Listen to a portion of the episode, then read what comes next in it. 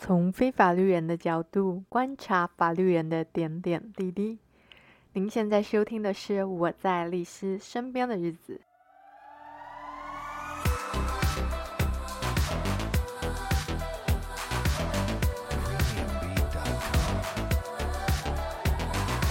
Hello，大家好。这一集大家应该会在背景一直听到我女儿玩玩具的声音。希望可以持续到最后。为什么这么说呢？因为持续到最后的意思就是我在录音的这段期间，她都没有吵着要妈妈抱抱。哎，真的是一个不知道该怎么说的心情。就是抱着她，我其实自己觉得心里很满足，但真的还蛮累的。回到《黑暗荣耀》啦，就是不知道大家看了没啊？我个人啊，很难得这次星期五上档的时候，我几乎就快追完了，所以我本来礼拜六还礼拜日就想要来录音，但就是有小孩之后，时间就被吃掉，我也不知道在忙什么，这两天就这么过了。对，所以我就现在才录。好了。反正就是我个人非常推荐这部戏，大家一定一定要去看看。讲复仇或者是伸张正义这种戏真的非常多，那大部分都是以暴制暴嘛，然后有非常多刺激的大场面。但《黑暗荣耀》不是，我我个人认为看完《黑暗荣耀》，你得到更多的不是你视觉上的享受，而是一种心灵上的满足。就你获得的不是视觉上的爽感呐、啊，而且编剧真的很厉害，就是那个霸凌五人帮的下场啊，真的都很呼应他们的角色特质诶。至于怎么样的呼应法，我们遵循着节目的习惯，就没有太多的剧情介绍，请大家自己去看。我们谈谈今天的标题吧。今天的标题是“人生在世不能省的钱就是律师委任费”。这句话是 《黑暗荣耀》里面剧中一个角色的台词，我真的完全认同这句话。但它出现的场景实在是让我觉得又哭又笑，因为就是会加深大家那种啊，律师都帮坏人拿的印象。尤其呀、这部戏好几个反派角色几乎都有固定的律师。哎，不过大家应该有发现呐、啊，就是说出人生在世不能省的钱，就是律师委任费的这个角色啊，他他在做许多重要决策的时候，其实也都是听取他的律师的意见呐。那这类型的律师，就是我们之前有提过，我个人觉得最有价值的顾问律师。至于这类型的律师是怎么样的律师，在《黑道律师文森佐》那一集我们有讲过，这里就不细谈了。我们要来聊聊这部戏里面沉重的戏里面让人莞尔一笑的法律，是不是觉得很吊诡？就是这么沉闷沉重的题材中，让人会心的一笑的，居然是大家觉得最无聊的法律。那当然也是你要。懂一点点法律才能 get 到这个点。放心，这些点啊，比那个之前讲的 law school 简单多，没有那么难。我们就简单来分享三个好了。第一个就是婚生推定以及婚生否认之术啦。剧中有个单身男子跟已婚妇女。搞外遇，然后发现那个已婚妇女生的小孩其实是是他自己的孩子，于是他父爱爆棚，想要把小孩抢过来，然后就一直 murmur 说：“哎，我才是他的亲生父亲，哎，为什么不能把他抢过来？”他的律师就一脸无奈说：“你是生父，他的父亲是就是那个跟他外遇的对象的先生嘛。”从这个生父的用词，我们就可以知道，就是法律用语精确的地方，就跟我们一般人在讲爸爸这个概念是不太一样。诶，想到这里，忽然想到一个小时候听过的笑话，就是小明啊，就笑小美说：“哈哈哈哈，你都不知道你自己的小孩姓什么？”因为小明想说，小孩一定是跟爸爸姓嘛，虽然现在也不一定啦。然后小美说。哼，你们才不知道你自己的孩子到底是不是自己的孩子呢？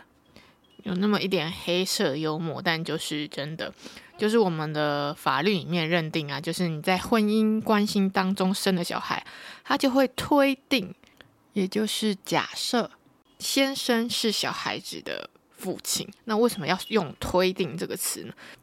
就是我们都知道有可能不是嘛，就像今天剧中的状况，妈妈一定是把你生下来那个，但是爸爸，诶，谁知道啊？那生父如果知道了这件事，他可以去提诉讼把小孩抢过来吗？剧中单身男友问他律师这个问题。韩国详细的法律我们不清楚，不过台湾的话，释字第五八七号解释就有做说明啊，说为了避免破坏他人婚姻安定、家庭和谐以及影响子女受教的权益。生父他是不能提起婚生否认之诉的。那怎么说避免破坏婚姻安定、家庭和谐？你想想看，用在《黑暗荣耀》这部戏里面的例子嘛。其实啊，那个被戴绿帽的先生啊，他也知道小孩不是他自己的，但是他完全没有要放弃小孩的意思啊，对不对？那如果你随便让这个生父去提起这个诉讼的话，那不是破坏人家温馨的家庭吗？而且对小孩也会有不好的影响。是说我的女儿又重新回到我的怀抱了，就请大家见谅。我们接下来要讲第二点了。第二点一样是这个单身暴力男啊，他就是发现他的女儿在学校被个变态老师偷拍，他就很生气，冲去学校。暴揍那个老师，自以为帅气的唠狠话，说我绝对不会跟你和解。他的律师跟就跟他说：“拜托你闭嘴好不好？如果你现在不闭嘴，你不和解的话，去坐牢是你，不是那个变态好吗？”这个单身暴力男又来了，他说：“怎么可以这样？我是因为他做了偷拍这种下流事，我才打他的耶。”这在我们现实生活中也很常发生啊！某个人因为觉得受了委屈或者是生气，所以做出了伤害他人的举动。当他因为这个伤害人的举动而受到一些惩罚的时候啊，就会纷纷有人替他抱不平，说他明明就是受害者呢。但法律并没有因为你是受害者，所以可以保障你去伤害他人的行为啦。因为单就你伤害他人这件事来看。被你伤害的人才是受害者，不管你基于什么原因嘛，那你不要跟我说正当防卫，那是另外的议题，OK？所以剧中里面那律师才会跟那个单身暴力男说，呃，那个就是变态老师偷拍那件事，会有另外的案件去处理他嘛？那单就你打他这件事，如果你不和解，你要坐牢嘛？讲的更简单一点，以小时候的例子来说，小朋友吵架，那个家长跟老师不是常常会说啊，先动手打人，那个就是不对，不管前面被打那个人说了什么难听的话，骂了你什么，但这个话其实他们只说了一半啊，因为骂人那个他可能就没有证据嘛，因为你又不可能录音，可是因为被打一定会留下痕迹，所以他们才会说，不管怎样，你打人就是不对。从这里面也可以给我们个教训，就是。很多人都会把很多事情搅和在一起谈，但你如果要进入法律程序的时候，你并不能这样。所以这也是为什么我们一直说，请你去找一个律师帮你好好理清问题。这件事情到底要合并在一起看，还是要拆开来看？要怎么做呢？请你去找律师，让他们用他的专业帮你去解决。要不然你很容易像那个剧中的角色一样，他去打那个偷拍的变态老师，坚持不和解，还觉得自己这样是对的。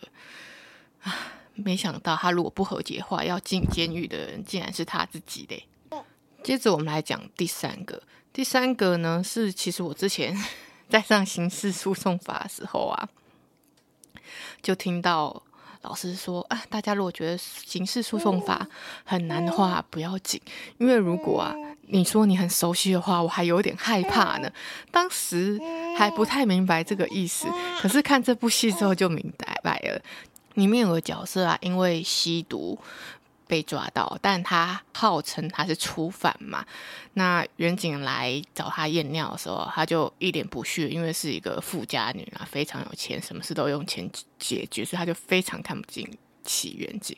他就对那个警察说：“嗯。”你有逮捕令吗？你没有吧？因为是紧急逮捕的，所以逮捕令应该还没下来吧？那警察就对他说：“嗯，你怎么这么了解这个流程？你不是初犯吗？这个意思，我就马上联想到老师说的哦，如果你对那个刑事诉讼的流程 很熟悉的话，他还觉得有点害怕。其实我就觉得是像在这个例子一样，因为这个例子里啊，那个吸毒的人啊，他有请律师，他在讲这些话的时候，他的律师也都在场。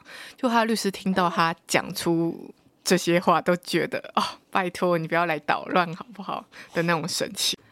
那关于《黑暗荣耀》，我们就简单分享到这里了。大家应该可以听到我女儿的声音，她已经要坐不住了，所以我要赶快来陪他玩耍了。我们下次见喽，拜拜！跟大家说拜拜。